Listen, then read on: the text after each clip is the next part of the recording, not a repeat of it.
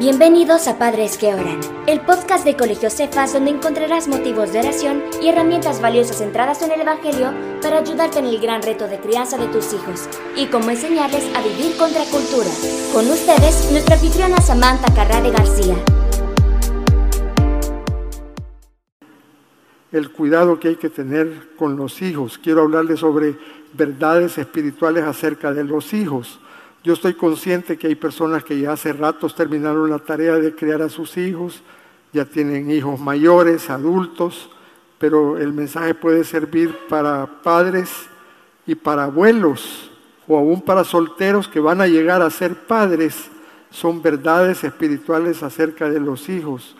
Realmente, hermano, hemos notado que muchos de ustedes descuidan a sus hijos Puede ser que no los descuiden en lo material, en lo educativo, en darle los gustos que ellos piden, pero sí los descuidan en la parte espiritual. No están constantemente orando por el nuevo nacimiento de sus hijos y estar totalmente seguros que han nacido de nuevo. Y si ya son de veras cristianos, porque el Señor no, no, no tiene nietos, no es el hijo de mi hijo sino que ellos directamente tengan una relación directa con su Padre Celestial. No queremos hijos de cristianos, sino cristianos hijos. Y, muchas veces no está esa conciencia de, estar afligidos hasta ver que los hijos han nacido de nuevo y que su proceso de santificación va creciendo, aunque sea paulatinamente.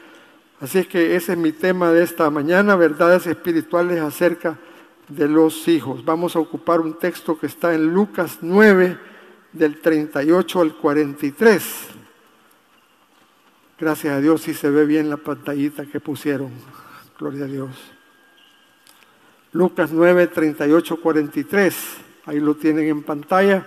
Vamos leyéndolo poco a poco. Dice así, he aquí un hombre de la multitud clamó diciendo, Maestro, te ruego que veas a mi hijo, pues es el único que tengo, hijo único.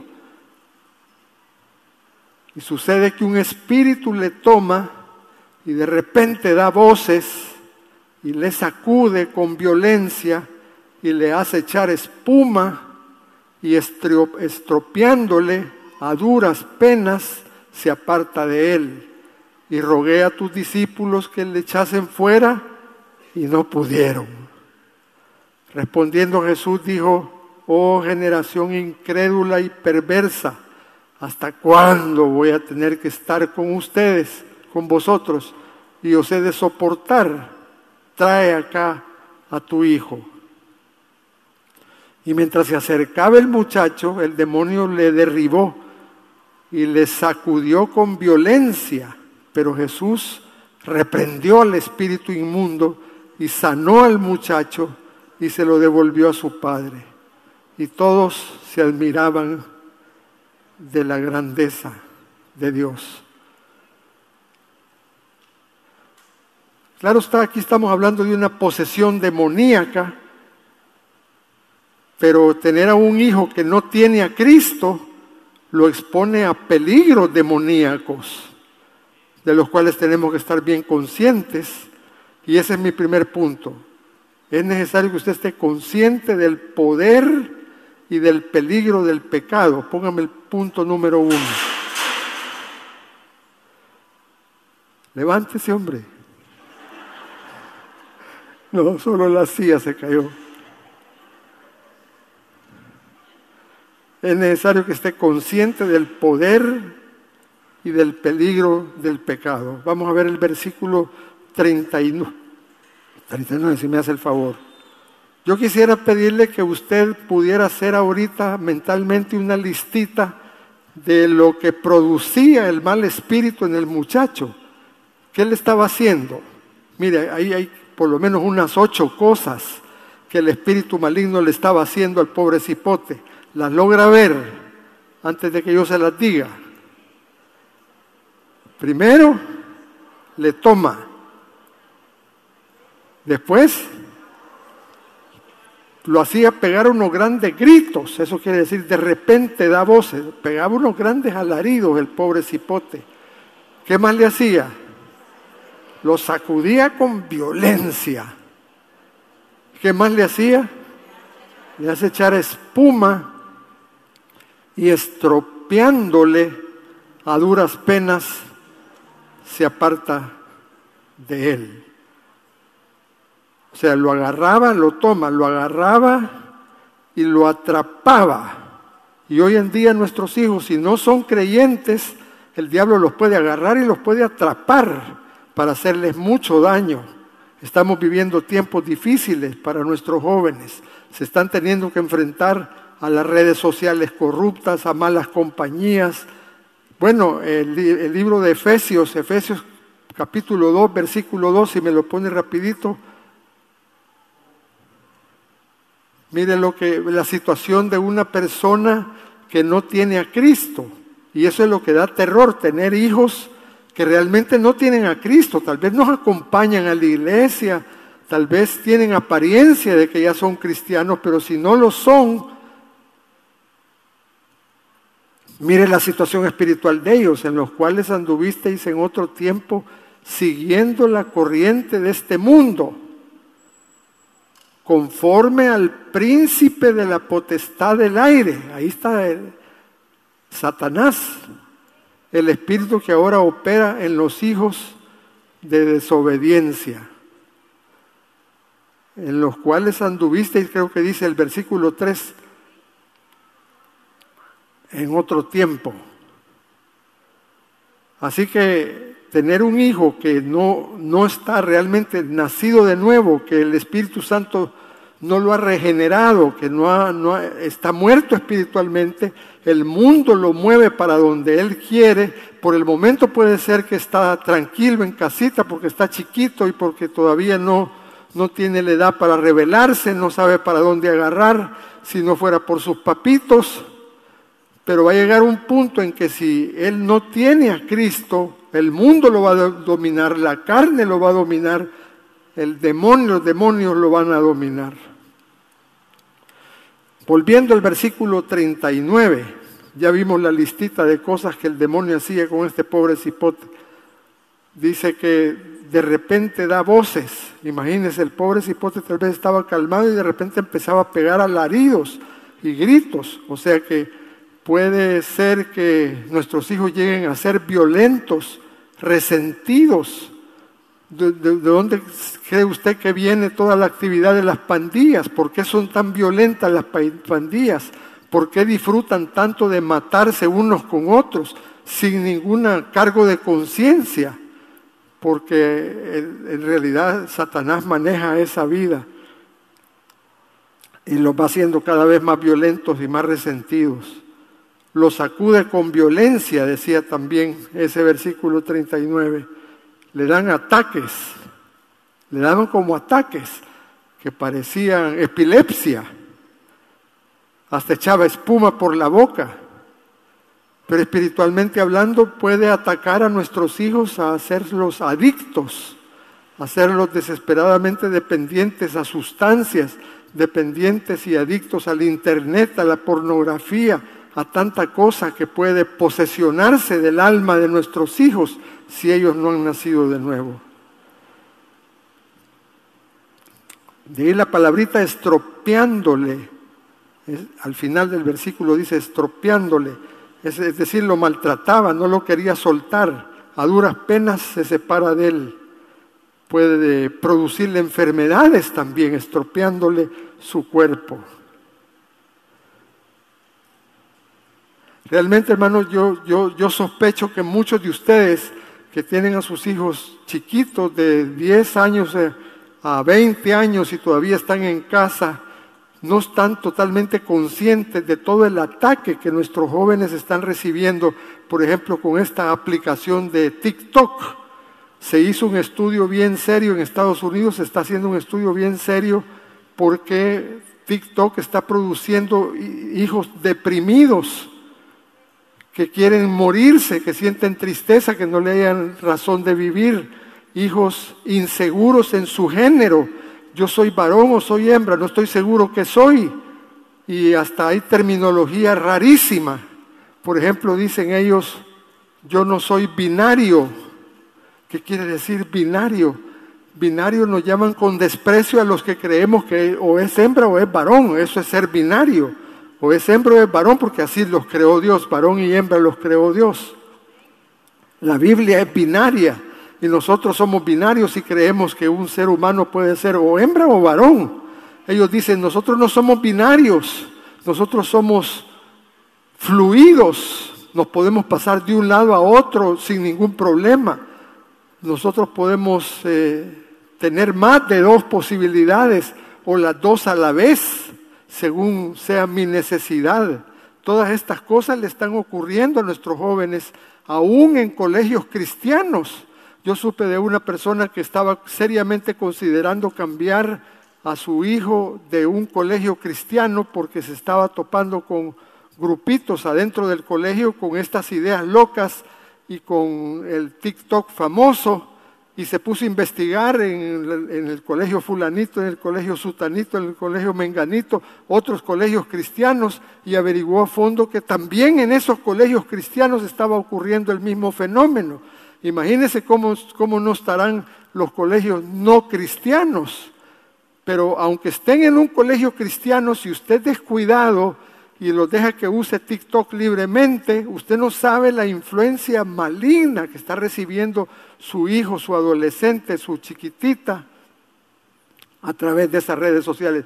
Estoy tirándole duro a TikTok porque es un ejemplo fuerte sobre esto de la ideología de género de no ser binario y de todo eso, pero también las demás redes sociales, Instagram y todo eso.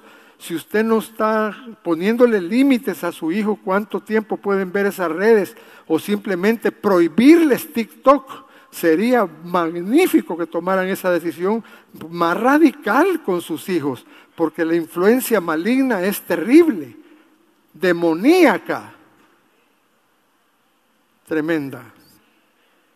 Les produce depresión, les produce adicción a la pornografía, les produce considerarse que son neutros, ni varones ni hembras, yo soy neutro, yo soy fluido, yo puedo hacer, yo puedo hacer las dos cosas al mismo tiempo. Ese tipo de locuras puede ser que anden ya en la mente y en el corazón de sus hijos y usted ni cuenta se ha dado porque siguen considerando ustedes que es una exageración quitarles TikTok que no hay que ser tan leguleyo, tan legalista, que no hay que ser tan exagerados y todos los hipótesis. Mire, ahorita lo que estamos enfrentando es una generación post post pandemia. Durante la pandemia estuvieron encerrados y los padres no hallaban cómo entretener a sus hijos, se aburrían demasiado y entonces se profundizaron en estar viendo las redes sociales, principalmente TikTok, y ahora se están viendo los resultados en los colegios y en las escuelas dominicales de lo que fue ese año 2020, pasar todo el santo día metido viendo TikTok o viendo Instagram o viendo Facebook sin ninguna restricción y sin ninguna supervisión de parte de los papitos. Así que este es el primer punto, esté consciente del poder y del peligro del pecado en sus hijos. No le estoy diciendo esté pendiente de ver si no está poseído, porque el texto que estamos usando es de un niño que estaba poseído. Pero ya vimos en Efesios que aunque no esté poseído físicamente por un demonio, pero el mundo lo domina, el príncipe de la potestad del aire lo domina, y la carne, haciendo la voluntad de la carne y de los pensamientos, y eran hijos de ira por naturaleza, dice Efesios capítulo 2. ¿Qué tenemos que hacer aparte de estar consciente del peligro? Pida por ellos con fe. Lo que más puede ayudar a los hijos es la fe de los padres, las oraciones con fe de los padres. Fíjese que en el, texto que leímos se fijó que los, los discípulos no pudieron sacarle al demonio. Vamos a ver el versículo 41, creo que fue. Rogué a tus discípulos que le echasen fuera y no pudieron. Y el Señor se enojó con ellos. Mire el 41. Respondiendo Jesús les dijo, oh generación, ¿cómo llamó a la generación? Incrédulo y qué? Yo no sé si eso está en el orden correcto. El ser incrédulo lo provoca uno ser perverso o el ser perverso lo provoca uno ser incrédulo. No sé cuál, cuál, cuál debería de ser el orden. La cosa es que se juntan entre las dos cosas. La falta de fe en los padres produce padres perversos que están descuidados de sus hijos. Los discípulos, a los discípulos está regañando aquí, les está diciendo incrédulos y perversos a sus propios discípulos, porque no pudieron orar con suficientemente fe por el muchacho endemoniado. Y eso mismo nos dice el Señor a los padres, si estamos orando sin fe o ni siquiera oramos por ellos o oramos en una forma tibia, no en una forma ferviente y con fe que el Señor nos va a rescatar a nuestros hijos y no, no, los va a dejar caer en tanta maldad. Los discípulos no pudieron sacar al demonio por falta de fe, pero el papá sí tuvo fe, mire, el papá sí tuvo fe, porque dice que como tus discípulos no lo pudieron sacar, por eso te lo traigo a ti. No se dio por vencido. Ah, pues dicen los discípulos que no se puede y se pudo haber retirado. Siguió de necio. Pues ustedes no pueden, pero el maestro sí puede. Yo lo voy a llevar donde el maestro. Padre perseverante, padre con fe, que no soltaba a su hijo hasta ver que la obra fuera hecha en el hijo. El papá sí tuvo fe. Mire Santiago 1 del 6 al 8. Pero pida con fe no dudando nada, porque el que duda es semejante a la onda del mar, que es arrastrada por el viento y echada de una parte a la otra. No piense pues que, el papá que así haga, que medio ora por sus hijos, y, lo más triste y aflictivo es que hay papás que ni siquiera tienen una vida de oración, ni siquiera tienen un contacto consciente con Dios a diario, una disciplina de oración, no digamos una disciplina de orar con fe por los hijos. No solo es estar consciente del peligro en el que están, pero el estar consciente del gran peligro los debería de afligir de tal manera que se pudieran volver disciplinados en la oración intercesora por sus hijos, a diario y con fe. Muchas veces el Señor hizo milagros por la fe de los otros cercanos. Si ustedes se acuerdan, aquel paralítico que fue llevado por cuatro en una camilla y no pudieron entrar, entonces abrieron un boquete en el techo de, la casa y bajaron al, al paralítico hasta ponerlo enfrente de Jesús. Y entonces dice la palabra de Dios, al ver Jesús la fe de ellos, Muchas veces los hijos pueden ser salvos por más rebeldes que sean, por más duros que sean, por más refractarios que sean, que ya no quieren venir a la iglesia, que no, se quieren, quieren saber nada del Señor. Pero si los padres siguen orando persistentemente y con fe, al ver Jesús la fe de los padres, puede llamar a los hijos con una autoridad que los hijos no van a poder decir que no que se enamoren los hijos, así como usted y yo nos enamoramos del Señor. A ver, ¿cuántos aquí están enamorados del Señor Jesús? Eso, eso, denle un aplauso al Señor.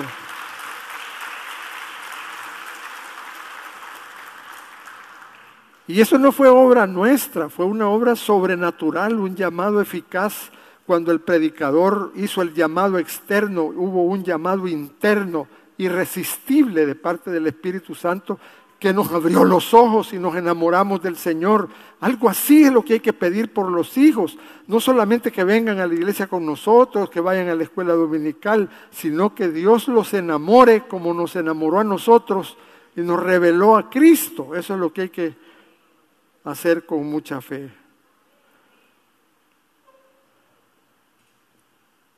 Una vez un pastor le pidió a todos sus miembros que oraran para que lloviera porque había caído una sequía tremenda y las cosechas se estaban arruinando en, ese, en esa población dependiente mucho de la producción agrícola y había habido una sequía tremenda y estaba muriendo la agricultura. Y entonces en esa iglesia el pastor le dijo, vamos a ponernos de acuerdo todos en que hoy mismo llueva. Quiero por favor que oren todo el día y en la noche nos reunimos a hacer una vigilia para que llueva. ¿Cuántos creen que Dios nos puede escuchar? Amén, dijeron todos los miembros. Bueno, pasó todo el día, se suponía que todos habían orado para que lloviera, pero el pastor se decepcionó porque cuando regresaron en la noche a la vigilia, solo uno de los 100 miembros llevaba sombría. Los otros 99 habían orado, pero no creían realmente que podía llover. Que Dios nos ayude, hermanos, escúcheme bien, que Dios le ayude a perseverar y a orar y a clamar por la vida de sus hijos con fe, creyendo lo recibiréis. Pelear por los hijos en oración, pelear por ellos, no cedérselos a Satanás con descuido, con desidia, con tibieza con alcahuetería, pobrecitos, les hace falta el TikTok, pobrecitos, ¿cómo los voy a dejar sin redes sociales? Yo no le digo que los deje totalmente sin redes sociales, pero vigile que mira, limite el tiempo, tenga cuidado especialmente de TikTok. TikTok está bajo estudio en Estados Unidos, yo lo escuché de Univisión, noticiero Univisión, que dice que está bajo estudio, a ver si lo cierran o no lo cierran, porque son demasiados los jóvenes deprimidos hablando de suicidio y hablando de yo no soy binario, no soy ni varón ni hembra y vistiéndose en una forma rara. Influencias terribles de lo que es TikTok y las demás redes sociales. Y el antídoto es padres que oran con fervor por sus hijos. Así es que ore a diario. Dele gracias como que el Señor ya le escuchó todos los días. Usted créale al Señor que el Señor ya lo hizo. El devocional familiar de usted y su esposa con sus hijos a diario. Reunirse un ratito, a escuchar la palabra, escuchar un video del pastor Javier o de su servidor y hablar un ratito como familia acerca de lo que acaban de escuchar. No descuide a sus hijos.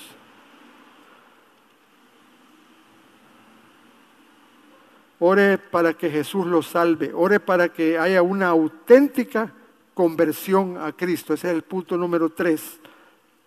Póngame en la pantalla. Ore por una auténtica conversión a Cristo. No queremos hijos que sean reformados, sino que queremos hijos que sean regenerados. Porque el hijo reformado hace cambios externos pero su corazón sigue igual, atrapado en el pecado. Puede haber hijos reformados que vienen a la iglesia, van a los cultos de jóvenes, van a la escuela dominical, se portan más o menos bien, son nuevos niños. Puede ser que por tener buen ejemplo de sus papás, por el momento están bastante bien portados, pero usted dígale al Señor, yo no los quiero solo reformados, los quiero regenerados. Regenerados quiere decir que el Espíritu Santo los ha hecho nacer de nuevo, que estaban muertos en sus delitos y pecados y el Señor los hizo renacer. Le voy a dar un ejemplo bíblico de lo que es una persona reformada y no regenerada. Lucas 11, del 24 al 26, cuando el espíritu inmundo sale del hombre, anda hablando de una persona que estaba endemoniada, ¿verdad?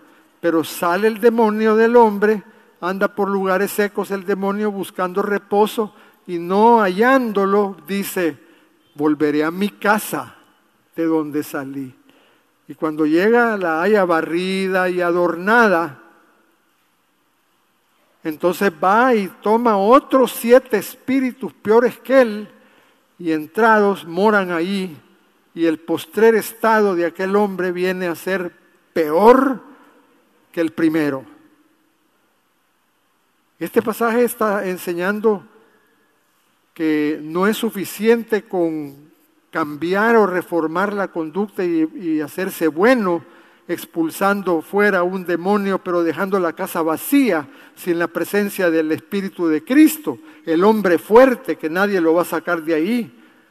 Estas palabras se las dijo el Señor Jesús a los fariseos, que algunos de ellos habían ido a, escuchar a Juan Bautista y hasta se habían bautizado con Juan Bautista, pero no habían realmente aceptado al Mesías en su corazón, no amaban al Mesías todavía y se habían reformado cambios externos, buena conducta, bien portaditos. No es suficiente. Es como dejar la casa bien barrida y limpita, pero vacía. El nuevo nacimiento de los hijos tiene que ser una sustitución de sacar fuera al demonio y meter a Cristo en su corazón para que habite Cristo por la fe y lo guarde de tanta maldad. No queremos hijos reformados, queremos hijos regenerados. No se conforme con que lo ve bonito niño, buen niño. Mira qué buen, buen, niño, mis hijos son buenos niños. Yo no creo que haya problema. Que sigan viendo TikTok, que sigan viendo redes sociales. Mira que nos ha dado Dios un buen hijo. Mejor suplique a diario de que de veras sean regenerados por el Espíritu Santo. Me gusta en el versículo 41 cuando el Señor Jesús le dice, trae acá tu hijo son las últimas cuatro palabritas de ese versículo, mírelo ahí en pantalla. Trae acá a tu hijo. Le está diciendo al papá, tráemelo. Usted tiene que traer a sus hijos a la escuela dominical, tiene que traer a sus hijos a la iglesia. No, no, no, no les haga caso, ay no, hoy no quiero ir a la iglesia, hoy no, ya muy aburrido predican ahí. Va a predicar el pastor Carrá, peor todavía. O me aburre muy largo los cultos. Y entonces, pobrecito, toda la semana pasa en el colegio y hay que darle descanso, que el domingo dejémoslo en la casa, no pasa nada. Ay, a él solito le van a hacer, a él solito le van a hacer cuando quiera venir a la iglesia, él solito lo va a hacer. No, Señor, trae acá a tu hijo. Tráelo acá, usted tiene que traerlos mientras vivan en su casa y están chiquitos, usted puede ejercer autoridad para traerlos. ¿Le puedo contar algo del pastor Javi?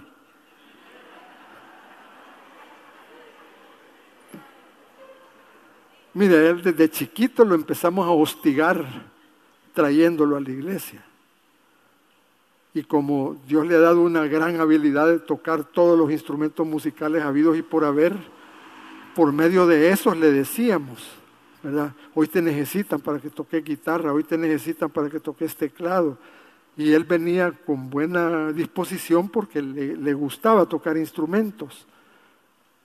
Y así eso nos ayudó muchísimo a que él estuviera acá, estuviera acá, estuviera acá el tiempo suficiente para que Dios hiciera la obra de regenerarlo. Y mire, muchas veces él decía, solo toqué y me zafé. Estoy hablando que estaba chiquito, estaba chiquito. No es que ahorita.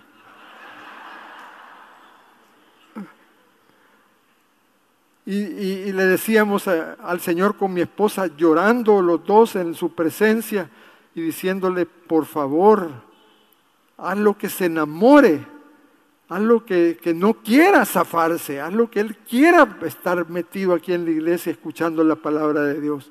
Y una vez el Señor me dijo, en medio de lágrimas, me dijo, cuando tu hijo nazca va a ser un volcán encendido que nadie lo va a apagar.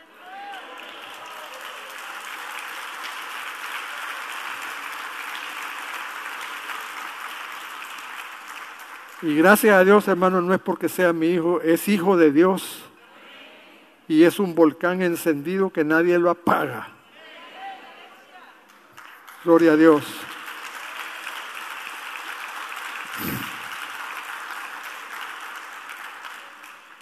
Mira, el versículo 42 trae una información bien interesante.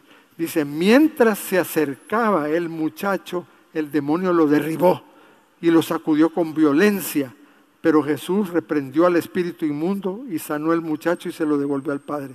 Hay veces que cuando ya van caminando hacia Cristo, el diablo se preocupa más por retrocederlo, no lo quiere soltar tan fácil.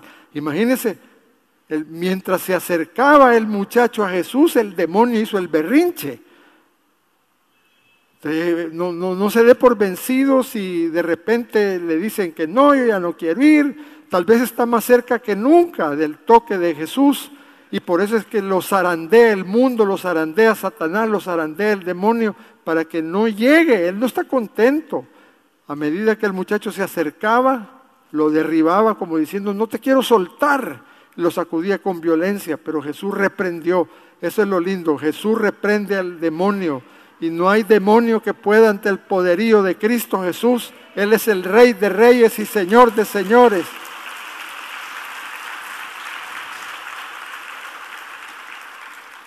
Yo soy el alfa y la omega, el principio y el fin, la estrella de la mañana, la rosa de Sarón.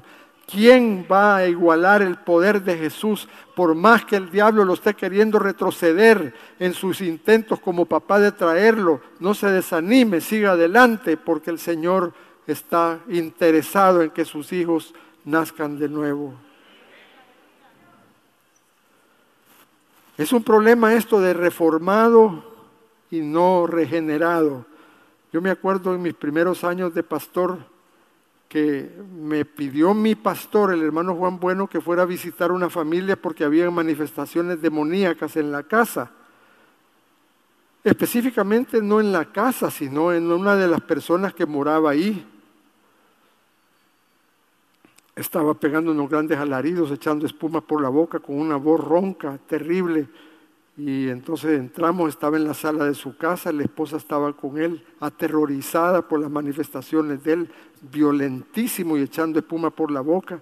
Hasta yo realmente no quería estar ahí, hermano, pero no podía hacer otra cosa más que obedecer a mi pastor.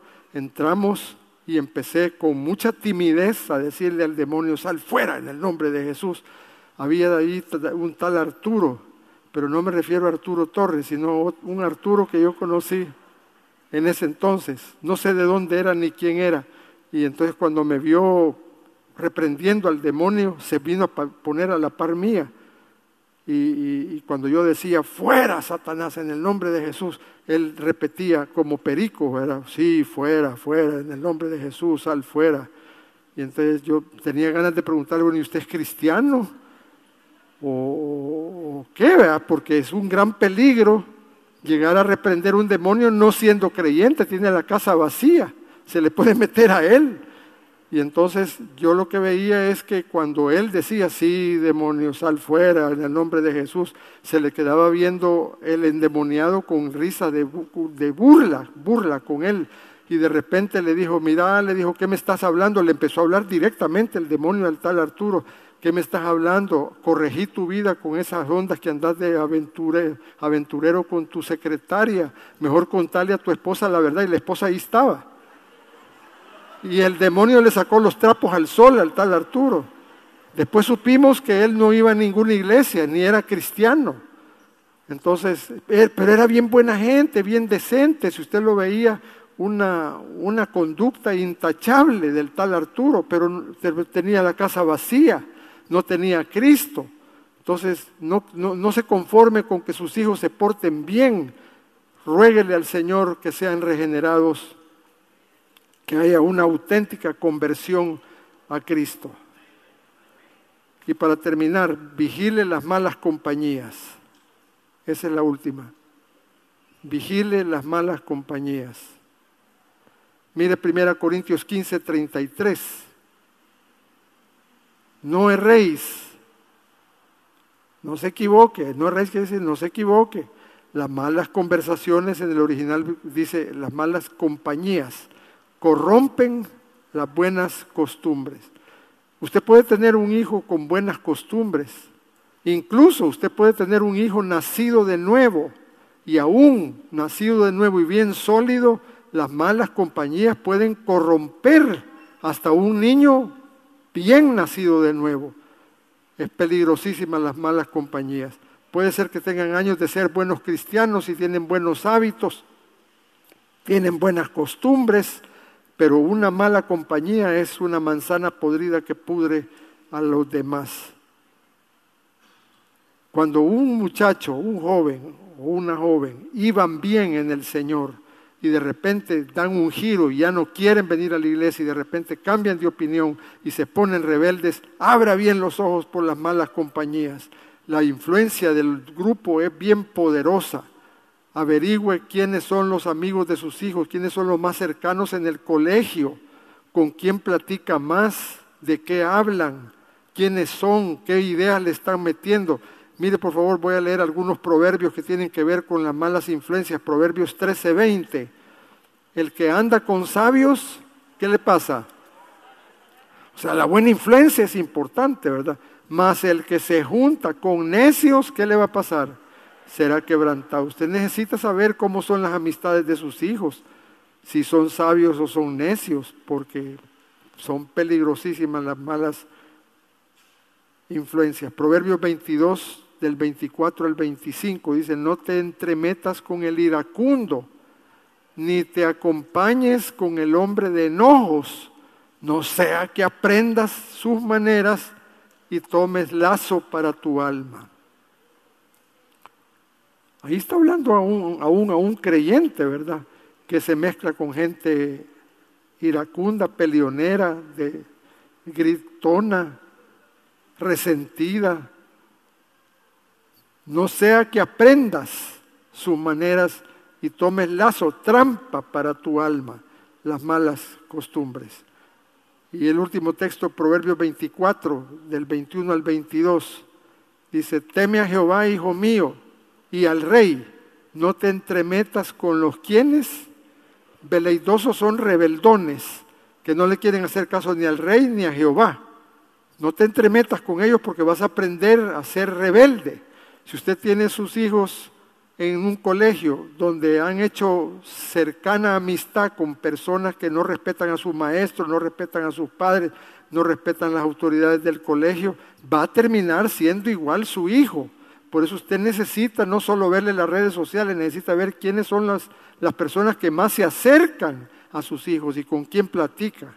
Eso usted lo puede averiguar. Yo creo que ya les comenté una anécdota algo chistosa, pero he orado al Señor que a usted se le olvide que ya se lo conté y lo sienta como que es primera vez que se lo digo. Pero existía una lora que era bien sociable. Vivía en la casa de un granjero, la lorita. Más que lora era un perico, pasaba hable y hable y hable y era bien sociable. Hasta con el chucho de la casa platicaba una, una lora que hacía amistad rápido con quien fuera y resulta que este granjero tenía mazorcas de maíz sembradas y llegaban los cuervos a comerse el maíz, a picotear las mazorcas. Entonces el, dueño sacó, sacaba la escopeta y iba a apuntarles a los cuervos desde lejitos para matar a los cuervos y salvar su cosecha. Pero una vez la lora, metiche, se fue a hacer cherada con los cuervos y esté platicando con los cuervos y ella también picoteando el maíz y todo, y el hombre no se fijó que ahí estaba su lorita y ¡pum! tiró el escopetazo. Usted sabe que la escopeta tira varios perdigones. Bueno, y gracias a Dios, pues los cuervos todos se murieron, pero a la lora solo le quebró una ala. Uno de los perdigones le quebró solo una ala y estaba sangrando la lorita y el dueño de la lora bien compungido la recogió, se la llevó a la casa, los niños tristes, ¿qué le pasó lorita? ¿Qué te pasó? Las malas compañías, le dijo la lora.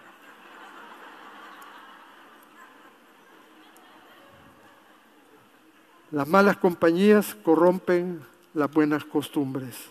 Esa es una regla espiritual, una realidad espiritual ineludible. Usted tiene que averiguar quiénes son los amigos más cercanos de sus hijos. Usted tiene que averiguar qué clase de maldad le están metiendo en la cabeza para contrarrestarlo con la palabra de Dios. Usted tiene que sorprenderse cuando sus hijos iban bien y de repente van de retroceso en sentido contrario. Iban progresando y ahora van de retroceso. Tiene que averiguar, tiene que sustituir las malas influencias por buenas influencias, conocer quiénes son, sí, buenos niños, de veras, nacidos de nuevo, y que tratar de sus hijos hagan amistad con ese tipo de familias. Usted mismo puede hacer amistad con los padres de hijos así para darle buenas influencias a sus hijos. Quitar las malas y sustituirlas por las buenas. Bueno, vamos con la conclusión. El pastor Javi pasa un momentito a que alabemos al Señor un ratito antes de despedirnos.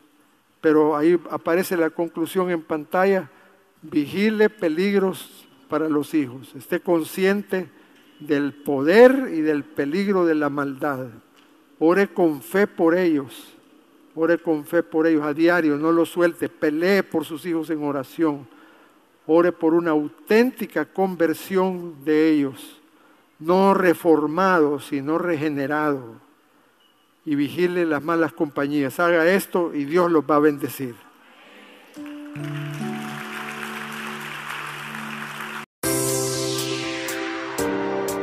Gracias por acompañarnos. Recuerda que no somos padres perfectos, sino que por la gracia de Dios somos padres que oran. Hasta el próximo episodio.